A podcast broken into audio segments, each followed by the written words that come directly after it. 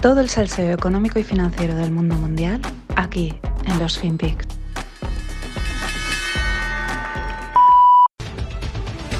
Morning, Joe. So Pfizer reporting results on its oral antiviral drug for COVID coming in at 89% and reducing the risk of hospitalization or death from COVID. When people who are not hospitalized but who are at high risk of the disease take this drug within three days of symptom onset. That is such a massive benefit that Pfizer was told by the outside committee overseeing the trial that it should stop enrollment right now and file for emergency use authorization as soon as possible. So that is what they are going to do. Uh, now, this is a similar population of patients as the drug from Merck, which showed that 50% reduction on that measure uh, just last month. ¿Qué tal, no financieros? Vamos con otra semana más. Esto que veis será la noticia del viernes en el que Pfizer anuncia la píldora oral contra el COVID o la COVID. Eh, Merck ya lo hacía hace unas semanas, de hecho a Merck también le han aprobado en la, en la FDA, creo que es, no, FDA no, en Reino Unido le han aprobado ya la píldora, se ve que para empezar a distribuirla. Dicen que tomada dentro de los tres primeros días de síntomas, me refiero a la de Pfizer, y usada en combinación con medicamentos del SIDA, reduce en un 89% el riesgo de hospitalización y muerte. A ver, es una buena noticia, evidentemente, pero aquí, conforme pasa el tiempo, lo que más llama la atención son los tiempos, los timings. es muy difícil no cuestionarse el tema por varias cosas. Eh, justo ahora que la campaña de vacunación parece finalizada, bueno, ahora vendrá con el objetivo de vacunar a todo Cristo, pero una vez parece finalizada, entonces lanzar la píldora, la de Merck hace nada, ahora la de Pfizer, que es una de las grandes beneficiadas ya digo, no sé si algún día sabremos el origen de la pandemia, mm, ni el origen, ni los motivos, ninguna historia, o simplemente ha sido algo pues que pasa o no pasa. Ahora es eso, cada día que pasa, pues queda más evidente que todo lo que ha sucedido desde que estalló la pandemia hasta ahora empieza a ser una tomadura de pelo. Es que no han esperado ni un mes ni dos. Justo, ya digo, ahora que acaba como la campaña de vacunación o ya está como todo el mundo que tenía que estar vacunado eh, pues ya está, eso, pinchado, pues ahora resulta que, ahora te saco la, la píldora, y no se pregunta, ¿y, no se podía haber aguantado seis meses eh, controlando las medidas y tal, sin cerrar nada, porque también es otra cosa que se ha demostrado que tampoco sirve para mucho, y, y no tener que pinchar a la gente? Pero claro, business is business. Y nada, el tapering ha llegado, lo comentaba el otro día, y pero vamos a esperar, digo, voy a esperar a ver qué pasa, porque el mercado sorprendió, ¿no? Se lleva hablando, ¿no? El tapering, ¿no? Cuando retiren los estímulos, el mercado corregirá, se lo va a tomar mal, lleva preparándose para el tapering, ¿no? Pues bueno, llegó el tapering y boom, el mercado rompió máximos y sigue, sigue máximos, todo sigue igual, stonks only up, renta variable en máximos, bonos cayendo en tipos, criptos to the moon, etcétera. En total es un tapering de 15 billions que se va incorporando a otros que ya iban haciendo y nada, otro detalle del, mensaje de la, de la Fed, de, Powell, es que han pasado de considerar la inflación transitoria a expected to be transitory, ¿no? O sea, esperamos que sea transitoria. Ya, antes lo aseguraban, ahora lo esperan. Es, flipante, es flipante. Para mañana os tengo otras declaraciones de una secretaria de energética que también es acojonante, ¿no? Como esperan que bajen los precios, ¿no?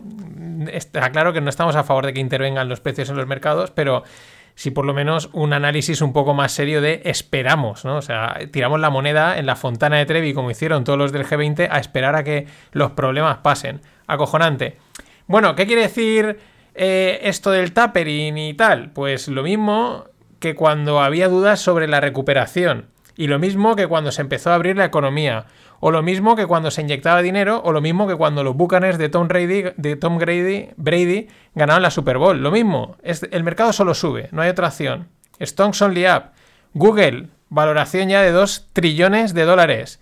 Y todo para arriba, no hay, no hay, no hay precipicio, no hay caída, no hay, ya, es que ni siquiera creo que han desaparecido hasta las correcciones, hasta los momentos de duda, esos pequeñitos ya han desaparecido. Solo puede subir. Vale, todos largos. Y el que, otra vez más, Elon Musk. Que rima más mala. Pero da igual, porque es que el tío este fin de semana no se puede estar quieto y la volví a liar en Twitter, pero además gorda, en Twitter y en los mercados. El tema es que a raíz de la proposición que comentamos hace unos días de que pretenden los americanos eh, pues meter un impuesto a las ganancias no realizadas, a las ganancias no realizadas quiere decir, tú has comprado una acción, la acción ha subido y ya te cobro. Pero hasta que, o sea, lo normal es esperar a que la vendas, porque igual ha subido y luego la acabas vendiendo con pérdida. No, no, yo ya te cobro. Como ahora estás ganando, te cobro, ¿no? Esto luego puede ser aplicable a un piso que has comprado. Estás viendo en él, ya ha subido y te dice, no, es que como ahora vale más, te lo, te lo voy a cobrar. O una empresa que has montado. Pero bueno, ahí está el debate. Mm, el globo sonda, o, más que globo ya, Zeppelin, está lanzadísimo. Y entonces salía Elon Musk y decía lo siguiente, dice, bueno, pues se ha hablado mucho del tema de las ganancias no realizadas, eh, de formas de evitar los impuestos, etcétera, y entonces él proponía vender sus, un 10% de sus acciones de Tesla. Y decía que, y lo ponía, ponía una encuesta en Twitter y decía que lo que saliese lo iba a aceptar y lo iba a hacer. Eh, Vamos, eh, ya os digo que la encuesta salía que, que, sí, que tiene que vender un 10% de las acciones. Lo que pasa es que luego otra gente también decía lo mismo. Decía, a ver, esto, Twitter hay mucho bot y puede haber gente muy interesada que ha dicho, vamos a poner cortos en Tesla y vamos a pagar a bots para que salga que tienes que vender.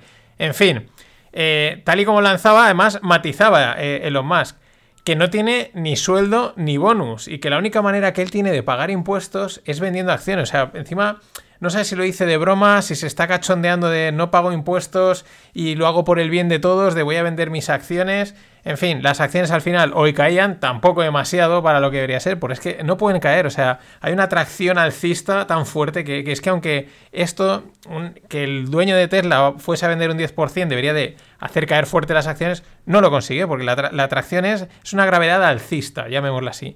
Bueno, ¿Opiniones al respecto? Pues varias. La razón, por un lado, no la razón el periódico, sino la CNBC, una de las razones es evitar pagar impuestos futuros de la denominada tasa. Otros lo ven como una excusa para deshacerse de un buen paquete de acciones que probablemente él considera sobrevaloradas o que necesita vender, pues le apetece y dice, esto ha subido mucho, yo lo vendo. Pero claro, que el dueño de una empresa venda un paquete importante de sus acciones no suele ser bien visto, ¿no? Entonces, eh, igual tienes que montar este tipo de, de show eh, mediático o social mediático para, para venderlas y que digan, no, es que lo votó de Twitter. También puede que se esté protegiendo eh, frente a la jugada de una explosión gamma que podrían estar preparando los hedge, los hedge funds perdón, contra Tesla. Esta es la movida de la que os hablaremos en el Stones and Bola de esta semana. Eh, un escenario raro, pero solo por el hecho de ser raro vale la pena considerarlo y analizarlo. Y me cuadra, ¿no? Justo la semana pasada salía este escenario, empezaba a rolar un poquito por Twitter y este ahora sale diciendo que él vende un 10, que sería como una protección para que no lo utilicen de conejillo de inda. Yo qué sé. O lo, igual lo más sencillo es que el tío se levantó, le dio por ahí, le pareció divertido y ahí estamos. Pero es que para remate, eh, el remate ya de todo, es una respuesta que el tío le mete Elon Musk al senador Ron Wyden de, de Oregon. Claro, este senador le criticaba en Twitter la decisión de una decisión financiera tan importante que puede afectar bastante los mercados, eh, dejarlo en manos de Twitter, ¿no? Contestación de Elon Musk. Que porque en, en la foto de perfil del, senador Wyden eh, tenía cara de haber, llegado, de haber llegado recientemente al orgasmo. Why, why does your profile pic look like you just came... O sea... Pero vamos... Mm, eh, nada, es que ya da igual todo. O sea, es el trolling chef absoluto, no importa y me meto con quien haga falta. Veremos esto cómo acaba, porque la verdad es que el personaje está cogiendo ya un nivel de, de no sé cómo definirlo, que, que, no sé. La verdad es que no sé. O sea, hay veces que es divertido, hay veces que dices, pero está loco totalmente. Es Elon Musk. Y este fin de me llegaba eh, por Twitter un, paper muy interesante. ¿Qué es un paper? Un paper es una publicación, una investigación, normalmente académica, suelen ser doctorados. Eh, pues bueno, una investigación en profundidad de cosas. Y era un paper sobre mercados, ¿no? Y sobre las FANG. Y tenía unas conclusiones muy interesantes. Dice que desde que se acuñó el término FANG, y FANG es Facebook, Amazon, Apple, Netflix, Google, que ahora son MANG o manga, por el cambio de meta, bueno, desde que se acuñó este término, estas grandes tecnológicas eh, no, han mojado, no han mostrado mejor rendimiento que anteriormente. Es decir, antes, cuando no estaba el término fan, cada una por su cuenta, pues lo hacía muy bien, ¿no? Incluso alguna mucho mejor que otra, ¿no? Había como una, gran, una diferencia en algunos casos. Pero desde que se acuñó el término fan, parece como que se han atenuado los rendimientos entre ellas y se. porque los inversores las operan, las compran y las venden como las cinco juntas, ¿no? Es como, pues, ¿en cuál me meto? Pues me meto en las cinco, ¿no? O sea, ¿por qué mejor Facebook que Amazon? No, no, compro las cinco, ¿no? Y eso hace que se atenúen los rendimientos y que al final se hayan comportado como una especie de, índice, ¿no? Estén correlacionadas entre ellas, hayan movimientos que se van moviendo unas a otras.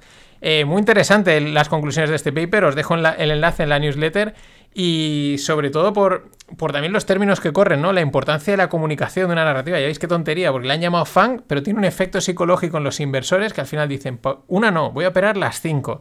Y eso al final efecta en que eh, se atenúan, ¿no? Súper interesante este paper. Y para cerrar esta parte, eh, la gracia financiera. Antes le llamaba el, fan, el fanfic, el fanfact, perdón, pero vamos a decirlo en castellano. La gracia, ¿no? el chiste, la gracia financiera. Y, claro, el Banco de Canadá achaca los problemas de inflación al cambio climático. Canadá, eh, o por lo menos sus élites, pues parece que han decidido comprar todos los lemas eco, gender, friendly, globalist. Todos, o sea, no dejan escapar uno. O sea, que la inflación viene por problemas de cambio climático. A ver, el cambio climático lleva años, habrá, habrá que ver consecuencia y tal, pero lo que está claro es que llevamos años sin inflación como tal. ¿Por qué? Y de ahí la chapa que llevan constantemente dando a ver si conseguimos inflación, a ver si conseguimos inflación, ¿no? Pero no, es culpa del cambio climático, o sea, todo para colar la energía verde y los bonos verdes y los impuestos verdes. O sea, es acojonante.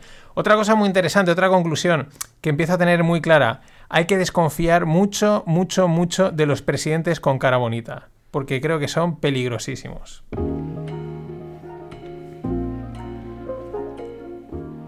Y nada, fomentando la inflación, gracias a José Ángel y a Miguel Ángel Ramos por invitarme a una caña y una gilda.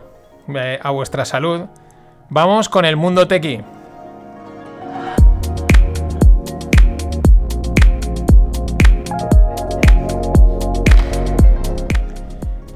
Y como no todo, no todo pueden ser noticias bonitas, pues una noticia triste, una pena, una startup que va a concurso de acreedores, pero también porque ha sonado mucho, se llama MuroExe.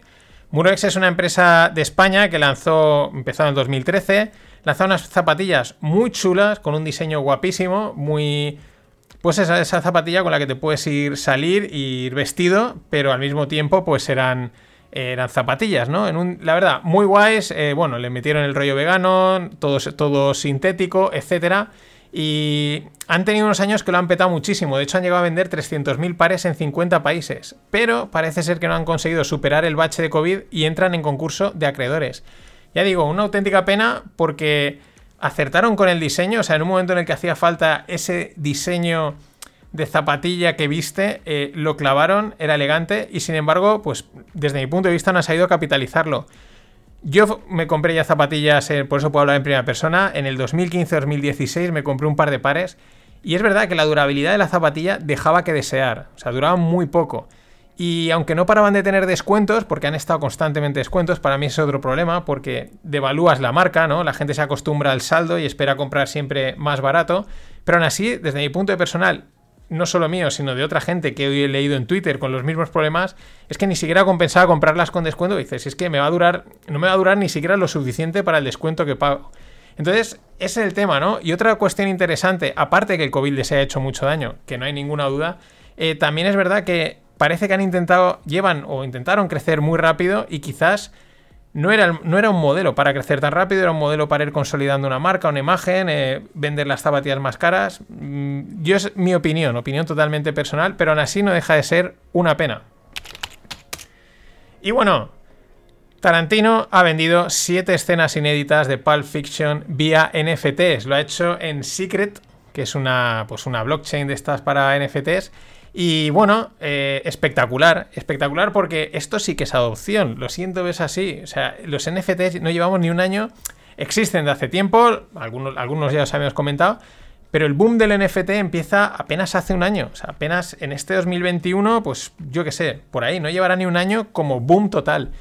Y no para de subirse gente al carro y aparte de que pueda haber un poquito de burbuja, que seguro que la hay, pero no deja de ser, este es un ejemplo muy claro. Oye, vendes el NFT, eh, es una inversión, porque tener una escena de Tarantino, pues seguro que es una inversión.